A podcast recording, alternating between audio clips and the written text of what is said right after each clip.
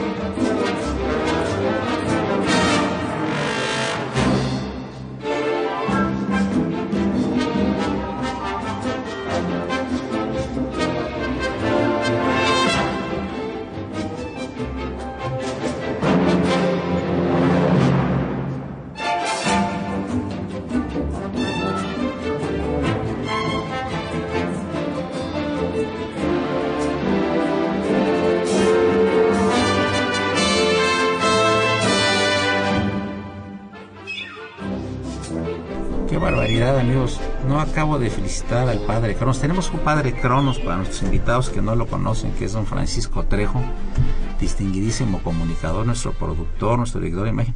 Por primera vez en muchos años trae música bonita, o sea que no le vamos a pedir su renuncia con carácter revocable como cada semana. Amigos, qué gusto, soy Eduardo Luis Fejer, es el programa de la Facultad de Derecho, Diálogo Jurídico con nuestro lema Derecho, Cultura y Humanismo. Bueno, tres invitados de lujo, me da mucho gusto recibir al doctor Carlos Quintana Roldán, queridísimo amigo mío, admiradísimo jurista, profesor de la Facultad de Derecho y, ¿qué puedo decirles? Una gente cuyo nombre se pronuncia con respeto en muchísimos ámbitos nacionales. Bienvenido. Buenas tardes. Y gracias por tu presencia. y a mi querido amigo el doctor Salvador Valencia Carmona, que es investigador del prestigioso Instituto de Investigaciones Jurídicas de la UNAM la UNAM en la FES Acatlán. Me da mucho gusto verte, Salvador, aquí en los micrófonos, nos hemos tratado hace muchos años. Eres una gente muy polifacética, muy brillante, muy inteligente. Has tenido posiciones muy interesantes. Fuiste rector de la Universidad Veracruzana, fuiste alcalde de Jalapa Enríquez del estado de Veracruz Llave, nuestro estado y pues un jurista muy destacado. Me da mucho gusto tenerte aquí en los micrófonos de Radio UNAM en el programa de la Facultad de Derecho. Gracias, Eduardo. Y al licenciado José Eduardo Romero Ramírez, quien es el titular del Instituto de la Vivienda de Tlalnepantla, que ya también nos ha hecho favor, está por aquí en varias ocasiones, es un joven y brillante egresado nuestra querida Facultad de Derecho del SUA, ¿verdad? Así es, así es, doctor. o sea, tú tienes otra carrera, ¿verdad? Sí, además soy politólogo por el ITAM y estudios de maestría en Administración Pública. O sea que tienes tres carreras. Sí, sí, sí, en eso andamos. Y además la carrera política que estás haciendo, por supuesto. En eso estamos Que es muy importante.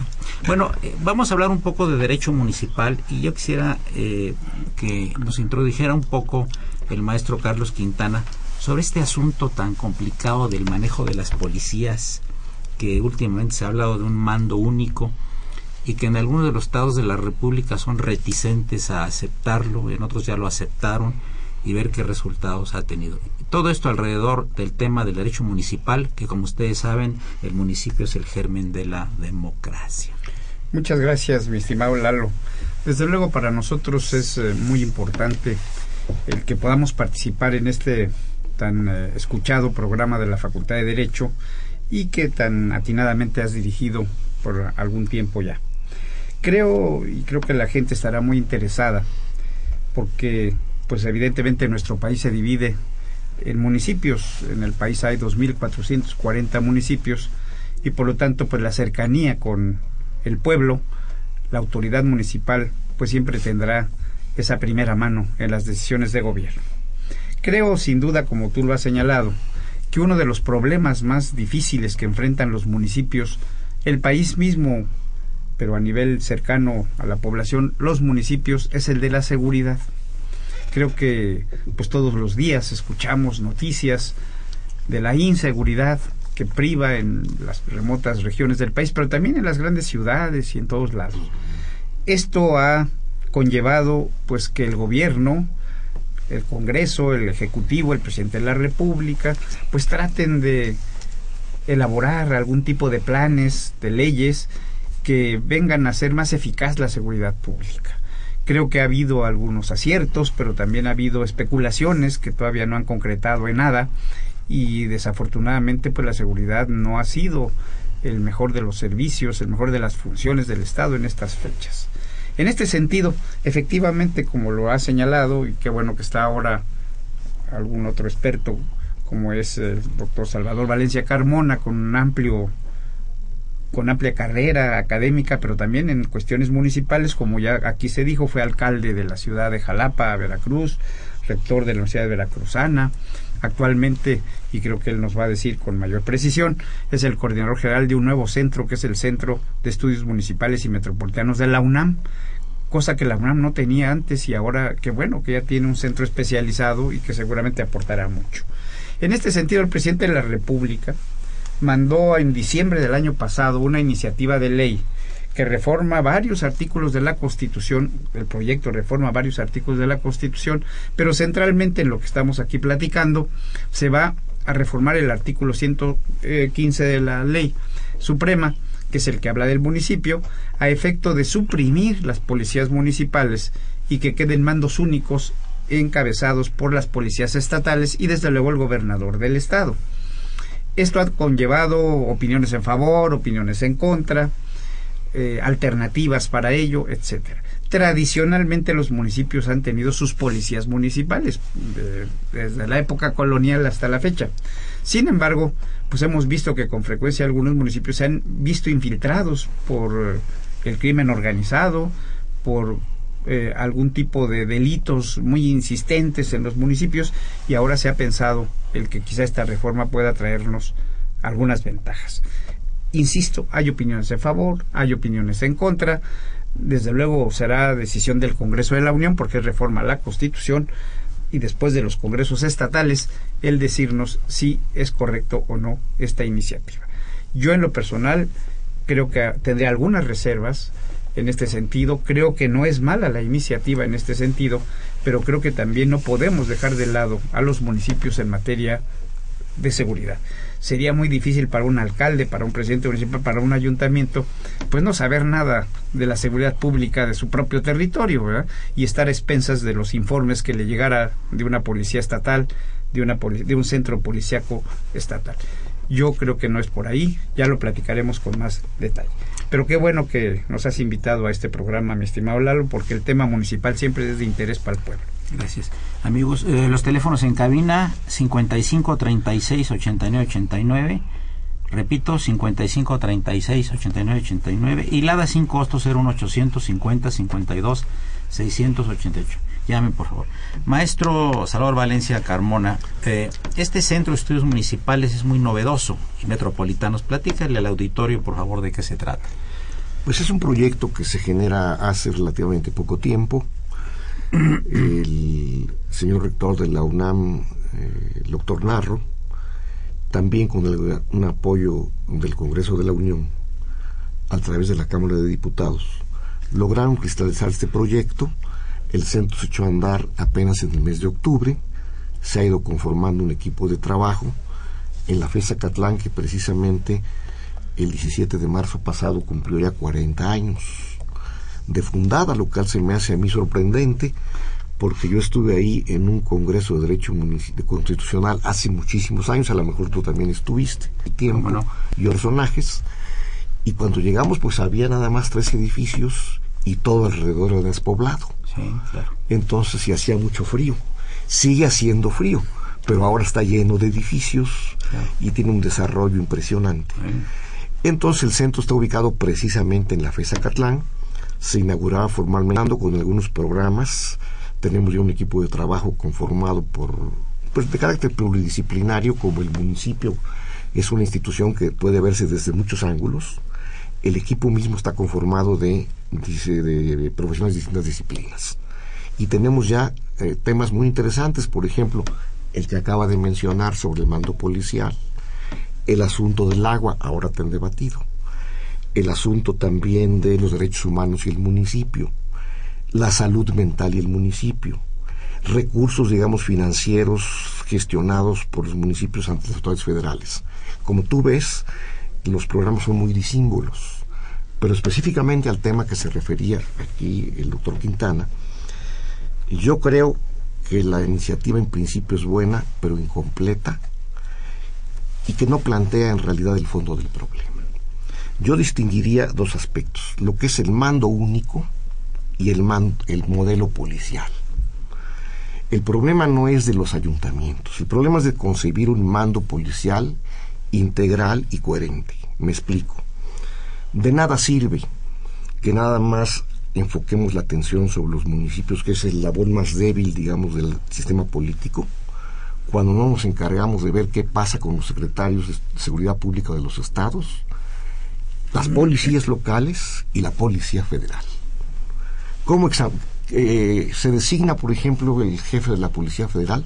Por el presidente y todos los altos jefes. El sistema debe ser de tal muy integral que desde el más alto policía hasta el más pequeño estén supervisados y controlados. Esa sí sería una reforma completa. Esto es ver solamente parte del problema. Yo diría que sería un buen principio para distinguir sobre este tema tan polémico, pero habrá que distinguir ese punto. Modelo policial que no está todavía concebido de manera integral y un problema de una, de un sistema parcial. Por eso ha provocado su inquietud, polémica y está empantanada. Eh, tenemos todavía dos minutos más y luego continuamos también contigo, pero eh, José Manuel Romero Ramírez, tú en tus funciones que has estado en la presidencia municipal de, de Tlanepantla, es, eh, es un municipio como todos los conurbados con la Ciudad de México, complejo, ¿verdad? Claro, por supuesto y sobre todo a nivel policíaco. Exactamente, sí, bueno, ahorita con lo que comentan nuestros distinguidos eh, doctores, eh, ese es el gran tema, ¿no? Quizá no es tanto la situación de la, de la policía municipal como tal, porque recordemos que lo más eh, en lo que está en boga a nivel internacional es la policía de proximidad, la policía de barrio, es quien quienes están dando mayores resultados para la prevención del delito, que es justamente la que se le ha dejado a los municipios, más allá de policías de investigación o, o estas de procuraduría, eh, como que pues las tienen los estados y la y la federación, ¿no? Entonces, en realidad el problema de prevención está cimentado en que hay una buena policía municipal. Y no es tanto, eh, desde luego que está infiltrada, pero no es tanto, al menos por lo que se ha percibido en los estudios, el problema en la policía municipal en sí, sino la coordinación entre órdenes de gobierno, que a lo mejor ahí es donde está fallando el tema de la comunicación entre distintos órdenes, ¿no? Y entonces muchas veces hay actuación tanto de la Policía Federal o estatal que no lo conoce el, el ayuntamiento y es importante que eso ocurra, si no de otra forma, pues no hay coordinación. Correcto. Amigos, llegamos a la primera parte del programa. Le recordamos se encuentran invitados en el mismo el doctor Carlos Quintana Roldán, el doctor Salvador Valencia Carmona, el licenciado José Eduardo Romero Ramírez. Eduardo Luis continúen, es el 860, continúen en, en, la, en, el, en el programa de la Facultad de Derecho, en el alma mater del cuadrante, que es Radio UNAM. Gracias.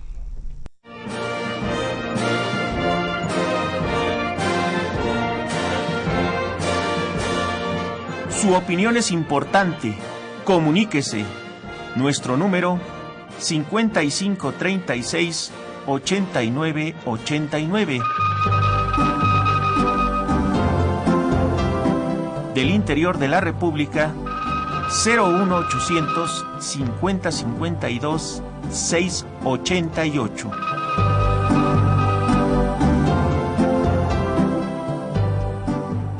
Dos, tres. Bien, estamos aquí eh, en, la residencia de la Embajada de Finlandia. Les, les habla Francisco Trejo a nombre del titular, el doctor Eduardo Luis.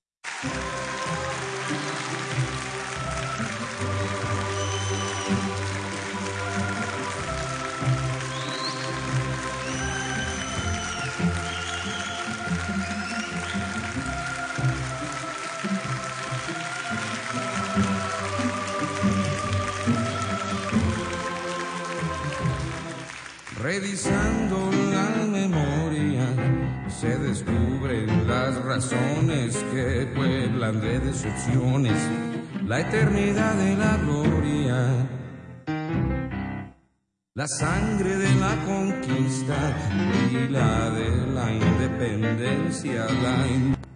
cada quien en su terreno, cada chango a su mecate, queda memorable si Juárez no hubiera muerto. Cuando un alma sale en pos de su propia salvación, le corta la inspiración. No saber dónde está Dios. Se lo esconden las personas, las paredes, las leyendas, las terrenales ofrendas.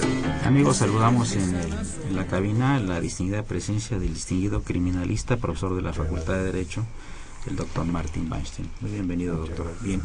Pues continuamos con el tema del municipio. Amigos, háblenos, háblenos, sobre todo estamos tratando el tema de los municipios, el problema del mando único, todo el asunto policiaco o policial. Eh, los teléfonos son, como ya les dijimos, 55 36 89 89 y la sin costo son 850 688. Eh, Salvador Valencia, vamos a, a ponernos en el plan de los habitantes. Ha venido deteriorándose prácticamente en toda la República. Quizá, no sé si salve algún municipio en la República Mexicana, pero hay una enorme desconfianza de parte de los habitantes de los municipios, no sé de los estados y de la federación, sobre la actuación de las policías. ¿Cuál es tu punto de vista? Tú cuando eras el, el- el- el alcalde de Jalapa, eh, ¿tuviste estos problemas o no eran tan fuertes como actualmente lo son? Y yo creo que no lo eran No lo eran. porque el sistema era distinto. El sistema mismo político pues coadyuvaba que más o menos las cosas marcharan en orden. Había también problemas obviamente de violencia. Y la policía municipal, y este es yo creo que es su recto sentido de función, es la que está en convivencia directa con el ciudadano. Lo que señalaba aquí nuestro amigo eh, de Tlalnepantla, y lo señalaba también aquí el doctor Quintana, esta policía no tiene por objeto, obviamente, perseguir al crimen organizado de alto nivel. Es una policía fundamentalmente comunitaria, de atención al ciudadano, en problemas, digamos, vecinales, de tránsito, problemas, digamos, de conflicto entre particulares, de orientación social, y toda una serie de funciones muy interesantes, sobre todo de carácter, vamos a decir, humanístico, como tu programa lo es. Eso de ninguna manera debe quitarse del municipio, porque entonces el mismo alcalde se quedaría, digamos, sin esa función tan importante de ejercer un, un un control social y orientación a su comunidad. Esa es la, la policía municipal rectamente entendida. El segundo nivel sería el nivel local, que son los secretarios de Seguridad Pública, más toda la policía local que tienen a su servicio. Y yo preguntaría, ¿por qué nada más enfocamos el asunto al municipio y por qué no nos ocupamos también del sistema, digamos, intermedio de las autoridades locales, muchas de ellas fuertemente infiltradas? Si nosotros les damos a ellos el poder absoluto, hay muchos secretarios de seguridad pública corruptos e infiltrados. Ahí debe llegar también la supervisión y el control. Pero no solo a ese nivel, a nivel incluso federal, nosotros hemos visto que muchos, digamos, jerarcas federales de las policías también han tenido problemas de corrupción. Esto significa que el problema no es solo de coordinación, es concebir un modelo policial de carácter integral que te permita supervisar los tres niveles. Porque se habla muy elegantemente en la Constitución y en las leyes, digamos, secundarias de la coordinación. Pero yo diría que lo que estamos presenciando es la incoordinación. La reforma que se plantea policial debe ser integral y completa, a mi juicio. Parece bien. Ahora, eh, Carlos Quintana, eh, entonces esto tiene algunos defectos, la ley a la que te estás eh, refiriendo. Sí, la propuesta, la iniciativa. La iniciativa tiene, tiene defectos, que son corregibles, ¿verdad? Por supuesto. Pero vamos a, a hacer un, una, vamos a decir, un ejercicio de imaginación y te vas a uno de los, no sé cuántos municipios tenga Oaxaca. ¿Es el, es el, es, es el estado que más tiene? Tiene 570 municipios. Y en total la República 2000. 2440. O sea que tiene un porcentaje importante. Así es. 20%, una cosa y por el estilo. Muchos de ellos aislados, ¿no? Tienen su Claro. policía Sí, bueno, debemos diferenciar mucho la tipología municipal. Eh, de estos 2.000 y fracción que hay en el país, desde luego hay municipios enormemente grandes, con millones de habitantes, como es el caso de Catepec, de Nezahualcóyotl, de Guadalajara, Monterrey, León, Tijuana, que tienen más de un millón de habitantes, frente a pequeñísimos municipios que escasamente llegan a 500 habitantes, lo cual nos da una paradoja muy difícil de entender de la tipología municipal. Claro, Oaxaca, como yo lo has señalado tú, es el estado con mucho más municipios que tiene 570 por una larga tradición histórica que viene del siglo XIX, XX, en donde se crearon prácticamente en cada comunidad pues eh, un municipio. Y esto fue creando una cantidad muy numerosa de municipios pues ya desde la época de, presidente del, gobernador Juárez, después presidente don Benito Juárez, que fue gobernador de su estado, y que él mismo propició el gran crecimiento de muchos de estos municipios en su número. Por lo mismo, y claro, hago un acotamiento, Oaxaca, la mayor parte de estos municipios, 380 por ahí así, se rigen por sus usos y costumbres, no por la legislación ordinaria del 115, sino de manera muy particular por sus propios usos y costumbres. Y claro, sus, en estos municipios tan pequeñitos, de 300, 500 habitantes, pues hay dos policías, ¿verdad? Tres policías, y quizá no haga falta más, ¿verdad? Pero, y no son los típicos municipios en donde el mando único policial va a tener una repercusión fundamental. Yo creo que lo debemos hacer a los municipios, sobre todo de carácter urbano, los municipios con población arriba de los 500 mil habitantes, en donde ya la incidencia delictiva, el tipo de delitos que se dan, pues ameritan quizá formas, métodos, técnicas mucho más modernas, actuales, etcétera. Yo creo que en este sentido le veo un primer defecto a la iniciativa, generaliza de manera extrema. Cuando aquí, en este pequeño comentario, decimos que hay unas enormes diferencias en un lado y en el otro. Yo creo que aquí debíamos empezar, bueno, en aquellos municipios de mayores de 500 mil habitantes y poner un modelo, y en los que sean menores, probablemente otro modelo. ¿Por qué? Porque no podemos generalizar de tal manera que lo que es útil para municipios urbanos grandes, enormemente poblados, pues podrá ser verdaderamente difícil de llevar a cabo en pequeños municipios. Entonces quizá ya por ahí empezaría yo a meterle mano. Segundo, en este mismo sentido, hace un par de años se le apostó todo a la certificación policial. Sí, vámonos por certificar policías, hacer exámenes, para ver si no están infiltrados, exámenes inclusive con el detector de mentiras y demás cosas, y se gastó una enorme cantidad de recursos, millones de pesos, en la certificación policial, que ahorita pues como que ya no ha sido la carta fundamental para esto, sino regresarnos al mando único. Se decía, si los municipios certifican a sus policías, podrán seguir funcionando estas policías municipales. Se invirtió, se hicieron tareas, trabajos y ahora parece que esto ya no está contando adecuadamente. Si bien dice la iniciativa que estos policías ya certificados pasarán a formar parte de las policías estatales.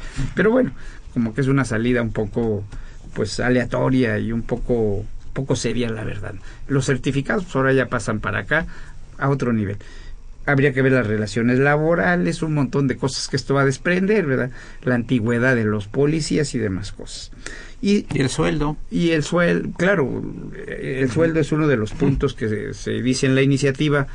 Hay policías municipales que ganan 1.800 pesos al mes. Esto es el salario mínimo. Y pues un policía que gane esa cantidad, pues evidentemente estará mucho más expuesto, no sea, no es la causa en sí misma esta, pero sí estará más expuesto a recibir una dádiva, a recibir un regalo, un obsequio por alguna cosa así, pues ante sueldos tan irrisorios parece que el tema del suelo va a ser un tema importante que tratará de unificarse también, etcétera. Pero serán muchos otros detalles también los que habría que ameritar. Lo que yo digo, un primer defecto de esta iniciativa, no generalizar, sino hacer una tipología mucho más certera de las características propias de los diversos tipos de municipios que existen en el país. Yo sería esta una primera observación. En unos minutos que ya te viene el otro corte, ya te está llegando el corte a ti muy seguido. Este, em, tú estuviste a cargo de, de, de, Tlanepantla. ¿Cómo veías tú en el lapso en que estuviste eh, laborando ahí y continúas haciéndolo? La policía ha mejorado, y ha mejorado la confianza de la gente en la policía. ¿Cuál es tu punto de vista? Bueno, la verdad es que como decía eh, el doctor el doctor Quintana y también en su momento el doctor Valencia eh, ha venido en decremento en general la, la, percepción que se tiene del policía, que es quizá el tema más grave para las policías municipales, porque al ser las más próximas a la población, muchas veces, bueno, incluso en su origen, esta policía de barrio pues era reconocida y respetada por la comunidad, porque eran personas que se involucraban con su dinámica. Obviamente en los municipios urbanos grandes como el caso de Tlanepantla u otros, pues ya es muy difícil que un cuerpo policíaco pues sea conocido por toda su población. Hay estrategias para eso, pero yo creo que en general ha disminuido la percepción eh, positiva de la policía, independientemente de los esfuerzos eh, que haga cualquier gobierno, ¿no? Y, y en particular yo creo que sí es sí sí es importante eh, lo que decía en, hace unos momentos el doctor Quintana en materia por ejemplo de cómo va a abordar una policía que se, se, se, se sujete un mando único por ejemplo los bandos municipales las faltas administrativas eh, quién las va a tomar quién va a darles el seguimiento y quién les va a dar la atención y, y encauzar que se cumplan. Ese es un problema muy muy grave que no se está considerando porque bueno desde luego la variedad en los bandos municipales también es amplia como los son las tipologías de, cada uno de ellos. Entonces, eh, creo que sí, el, el, más grave problema es querer generalizar y en esa generalización se está perdiendo la identidad municipal, que era el fundamento de las policías eh, en cada uno de estas comunas. Entonces, bueno, habrá que habrá que revisar eso porque la, la clave sería cimentarlas en, con base en la confianza y parece ser que aunque hay esfuerzos de los, de los centros de confianza, de las certificaciones, pues al final del día no están logrando su cometido porque están haciendo justo lo contrario, que la gente se aleje de la institución que se supone debe velar por su seguridad y al menos en el caso de las municipales prevenirlos de que les ocurra algo malo o de que entre la misma población del municipio se estén afectando los intereses de los particulares. Bien, amigos, llegamos a la parte media del programa. Les recuerdo que se encuentran con nosotros los doctores Carlos Quintana Roldán, Salvador Valencia Carmona y el licenciado José Eduardo Romero Ramírez. Quiero eh, mencionar con mucho gusto que eh, vamos a presentar una entrevista muy interesante que el padre Cronos le hizo a la embajadora de Finlandia en México con motivo del acuerdo que se signó entre nuestra distinguida directora María Laura Castañeda Rivas y la embajadora de Finlandia un acuerdo entre las, facultades de Derecho de la Universidad Nacional Autónoma de México y la Universidad de Helsinki. Quiero también eh, mencionarles que la música que acabamos de escuchar corresponde a don Guillermo Briceño en honor del presidente Benito Juárez. Escuchemos pues la entrevista del padre Cronos.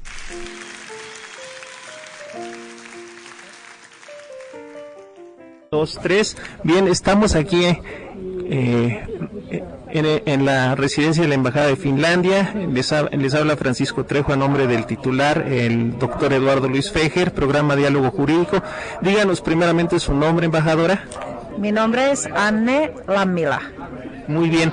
¿Cuál es el propósito de reunirnos esta tarde? Pues el propósito es uh, juntar uh, gente jurídica desde Finlandia y de México. Y es la quinta conferencia, con, las quintas conferencias jurídicas que pasan, que hemos tenido y esta vez nos toca tenerlas en México. Muy bien. Este, ¿Cuál es el objetivo de que los estudiantes, los profesores de derecho, las personas que están dentro del medio jurídico asistan a este tipo de conferencias? Pues es la voluntad de aprender de uno de otro y eh, para conocer eh, los, el sistema jurídico de, México en el caso de los finlandeses y los mexicanos les, eh, a los mexicanos les interesa de conocer el sistema finlandés. Y hemos tenido unos uh, tópicos uh, especiales como la legislación de medio ambiente también estado de derecho y sistema jurídico en general en materia internacional, eh, ¿cómo son las relaciones este, entre México y Finlandia en todos los aspectos económicas, culturales, etcétera? Pues muy buenas actualmente. Eh, yo he estado aquí en México durante casi eh, cuatro años y hemos tenido ya una dos visitas ministeriales de comercio exterior y de educación. También nos visitó el, eh, el eh, presidente del Parlamento finlandés eh, el verano pasado y este año nos toca tener otra vez la ministra de Comercio Exterior y el presidente de la República. Y acabamos de tener la visita del doctor del canciller Mead y eh, esperamos de tener mucho más también eh, la visita del presidente Peña Nieto. Y en general, pues en la área de comercio eh, tenemos inversiones finlandesas aquí en México. Tenemos como 35 empresas finlandesas que ya se instalaron aquí en México. de ellos 13 tienen producción y además 70 empresas finlandesas son representados aquí en México. Entonces, entre ellos, por ejemplo, Vaisala, que que es una empresa que produce instrumentos de mediación para, para, eh, para ver eh, cómo es el clima, meteorológicos, ¿no?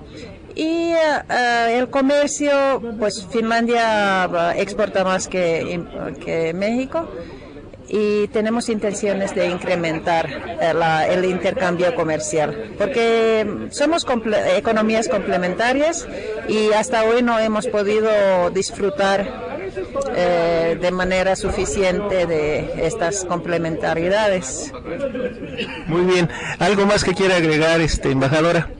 Siempre es un placer de platicar con un periodista mexicano. Gracias. Y, me, fascina su pueblo, su, su país, me gusta mucho y voy a dejarlo en el verano con ah, muchas uh, saudades.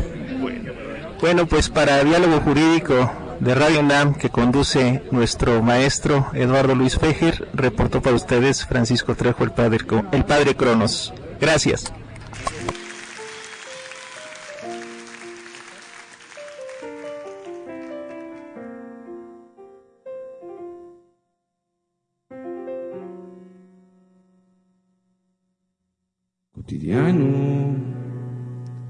Silicato continuo, me hago recipiente del mar de las pisadas.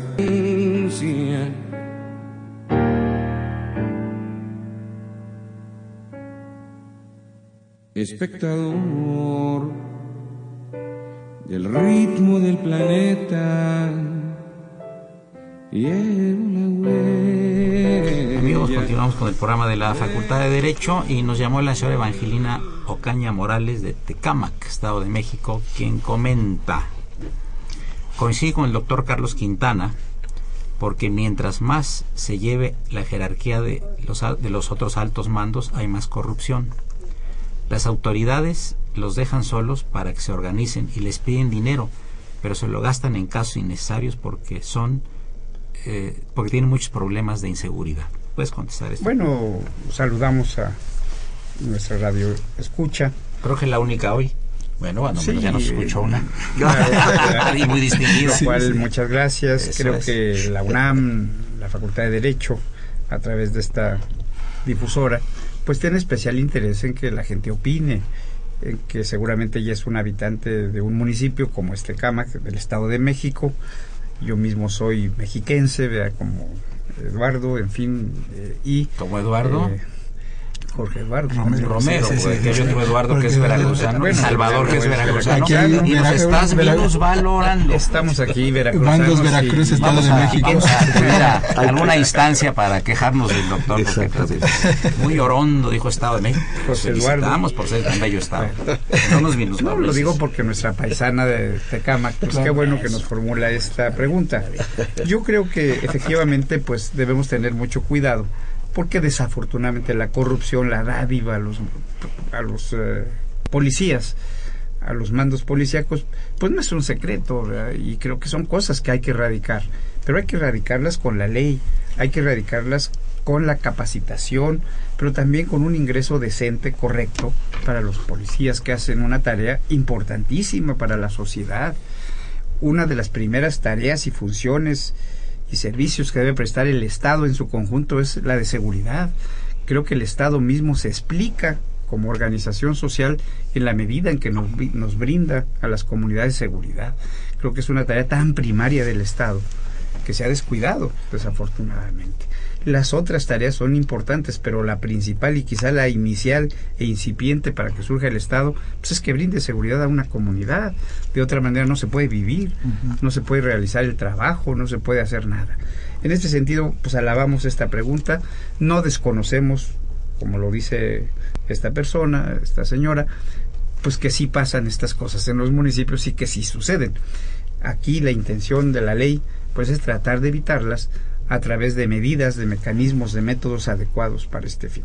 Yo creo que en este sentido tiene mucha la razón esta persona. y aprovecho desde luego, mi estimado Lalo, para señalar que claro, el municipio no pensemos que solamente tiene cuestiones de seguridad, el municipio tiene muchas otras tareas muy relevantes, muy importantes, como es el propio desarrollo de su comunidad, el respeto a los derechos humanos, la tarea de los mercados, el agua potable y tantos servicios públicos que nos brindan los, los panteones y demás cosas, salubridad, pues que nos brindan los municipios. No nos perdamos solo en la cuestión de la inseguridad. Por, eso quería preguntarle a Salvador, eh, el oficio de policía o la actividad del policía es muy digna, muy respetable. Sin embargo, en las manifestaciones a veces los tienen que mandar para disolverlas y demás. Y luego, curiosamente, la opinión pública se vuelve contra los policías y además algunos hasta los, los hieren y luego los consignan. ¿Cuál es tu punto de vista, ya que fuiste alcalde de Jalapa? Bueno, primero yo creo que en esta mesa han salido pues algunos puntos de vista muy útiles. Se notó y se observó que la iniciativa presidencial es incompleta que no debió generalizar, que es necesario rescatar el papel, digamos, de la policía de proximidad, de barrio, darle un sentido social y que es necesario perseguir un modelo policial más integral y coherente, que abarque no solo al ayuntamiento y a los municipios, sino que abarque a las autoridades locales y federales. Ahora, en ese contexto, tenemos que la figura del policía que es una figura pues este para que desempeña pues es una tarea de gran importancia como lo señala aquí Carlos Quintana con mucha razón. Pero es una posición una postura también ingrata porque le toca en todo caso pues ser la cabeza de turco del sistema. Entonces para dignificar esas policías necesitamos un modelo policial que opere a todo nivel Precisamente en el centro que ahora estoy dirigiendo, uno de los temas centrales se refiere al modelo policial, no al mando único, porque el modelo policial implica a todos los niveles de gobierno. Y no solo tenemos esos temas, sino toda una serie de objetivos que ve al municipio, como aquí se señalaba, no solo desde el punto de vista de la seguridad, porque el municipio no solo está para eso. Tiene obviamente problemas de el servicio de agua potable, de alcantarillado, el asunto de mercados, el asunto de rastro, el asunto de limpia. Y en todos esos temas nuestros municipios tienen pues serios desafíos. Este centro se ha concebido, digamos, por la UNAM precisamente para enlazar una serie de problemas prácticos con el enfoque propio, digamos, de la planeación universitaria y de los mejores talentos.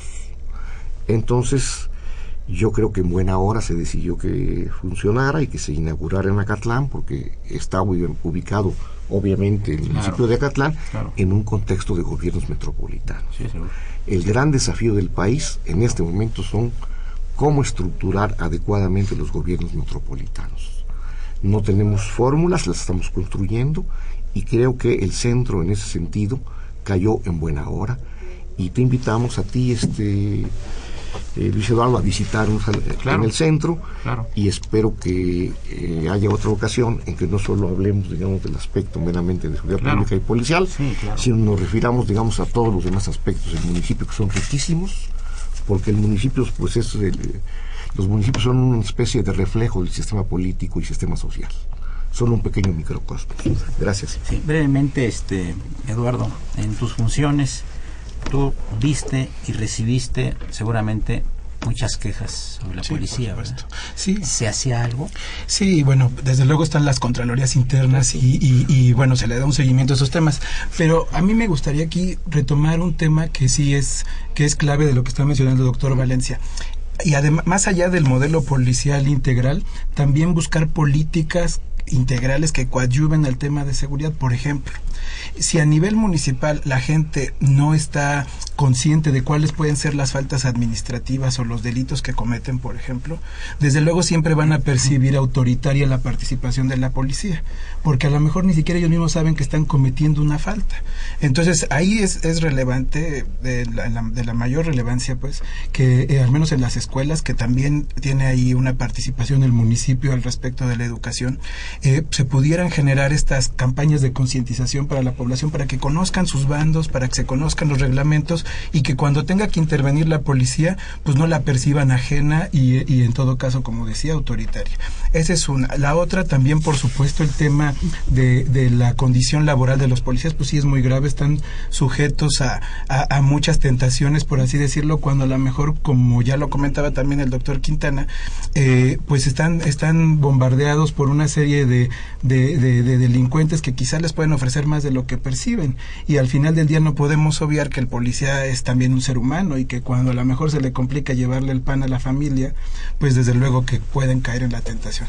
Entonces son varias otras técnicas eh, y, perdón, y políticas que tengan que llevarse a cabo para coadyuvar en este esfuerzo, porque al final del día siempre van a ocurrir estas cosas, siempre va a haber una, eh, una especie de entrada para la corrupción, y bueno, están las instancias, las contralorías internas, incluso ahora los, los controles de confianza que se hacen, que también es otro tema clave, aunque están estos controles y que se les da, se les puede dar de baja y se les da en los hechos, ha estado funcionando así al menos en el Estado de México, se le da de baja esos elementos, pasan dos cosas. Una, el elemento que queda fuera de la policía municipal regularmente, no vamos a generalizar que siempre, pero regularmente pueden terminar siendo delincuentes ellos mismos porque saben esa dinámica y terminan enrolados en la misma.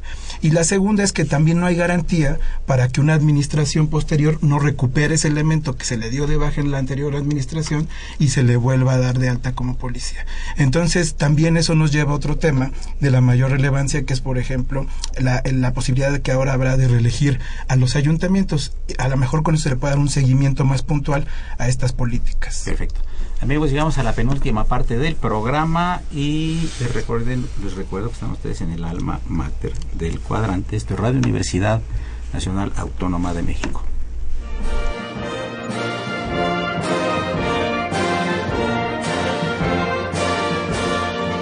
Su opinión es importante.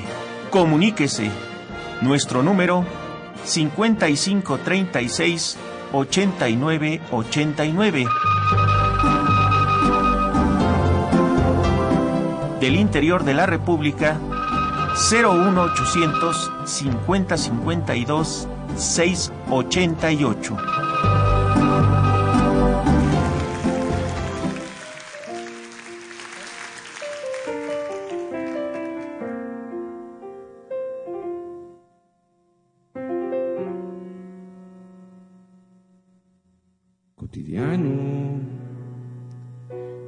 Silicato continuo, me hago recipiente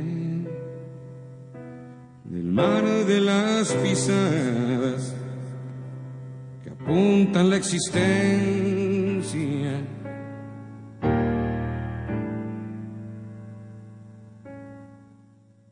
Espectador del ritmo del planeta y la huella de tu compañía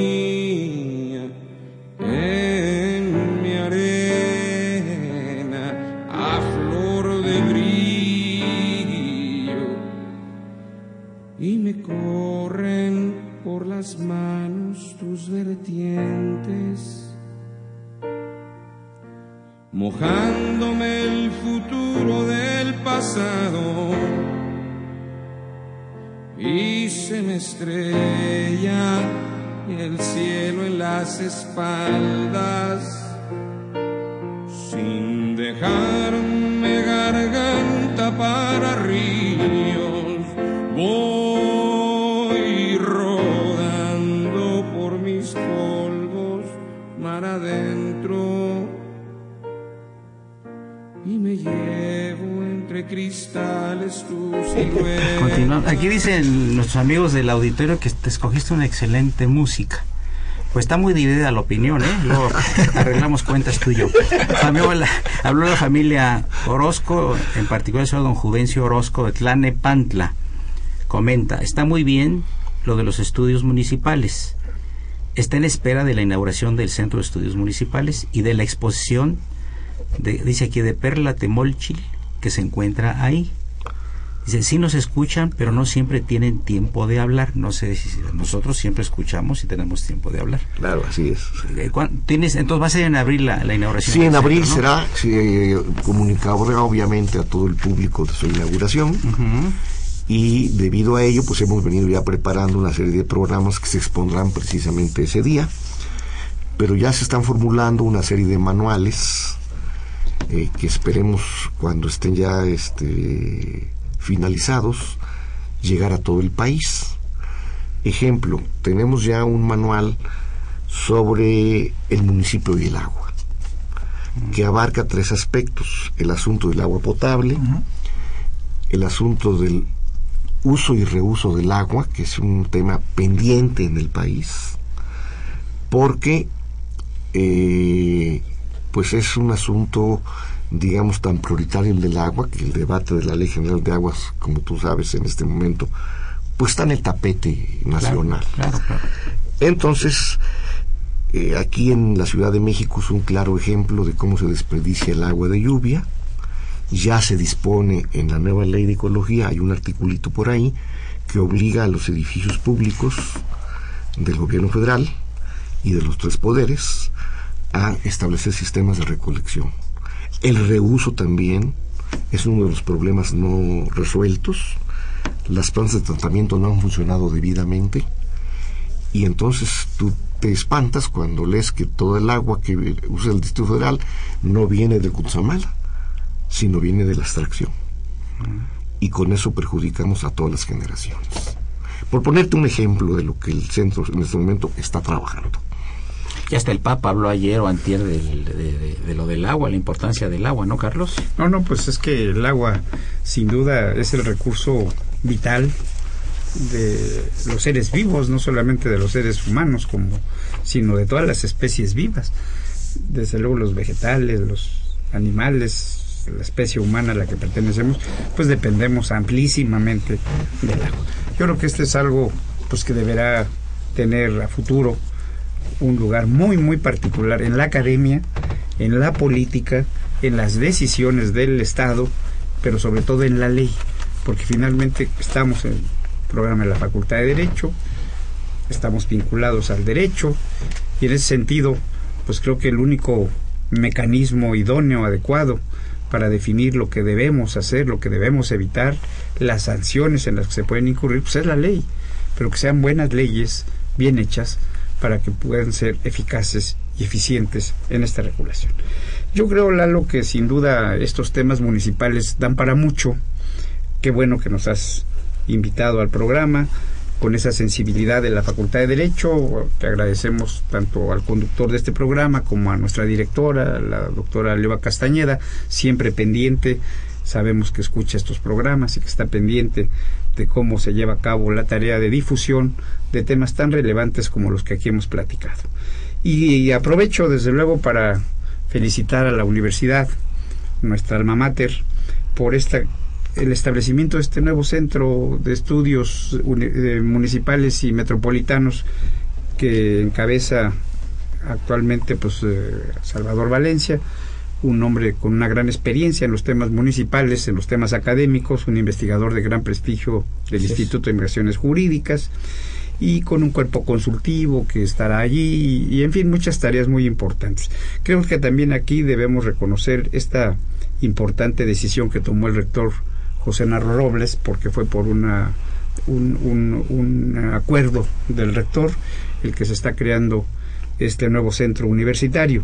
Yo creo que empezará, como todos las instituciones, lentamente, poco a poco, integrándose, etcétera. Pero yo estoy seguro, me he dedicado muchos años a la cuestión municipal, a las cuestiones de estudios municipales, y estoy seguro que pronto la universidad tendrá a través del centro, de su cuerpo académico en este centro, pues eh, mucho que decir en la materia municipal. Hay mucho que decir, hay mucho que diseñar, hay mucho que reestructurar y el centro será la base para muchas de estas decisiones.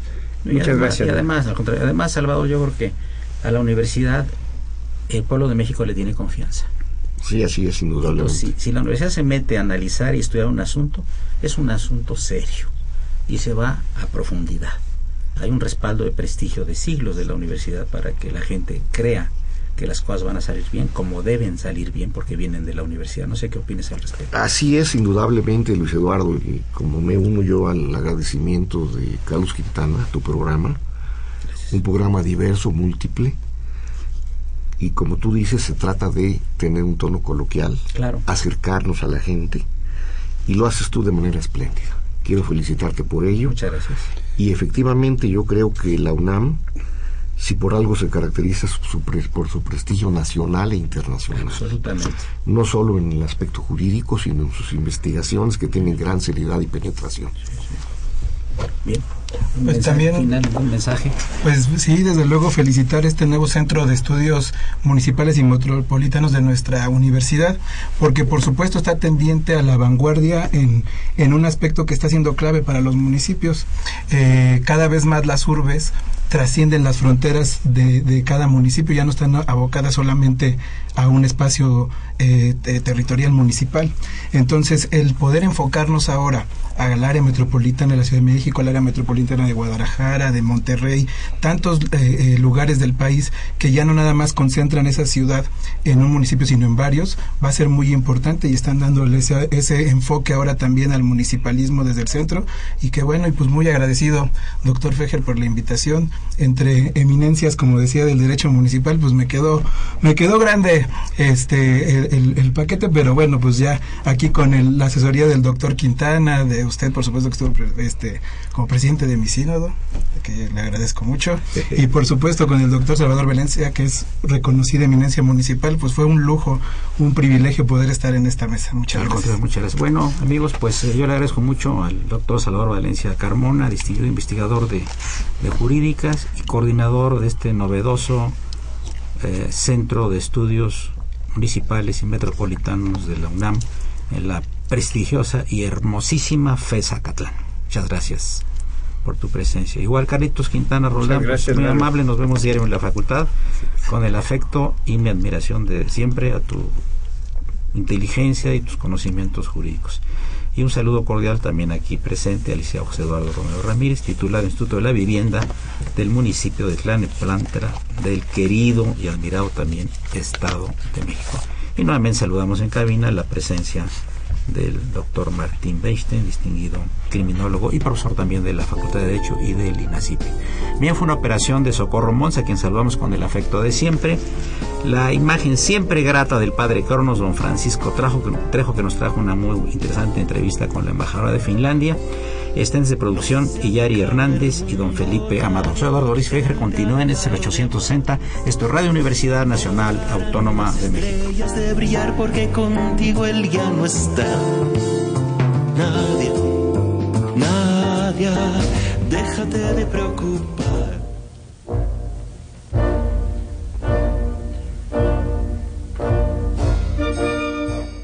Diálogo Jurídico fue una coproducción de Radio UNAM y la Facultad de Derecho.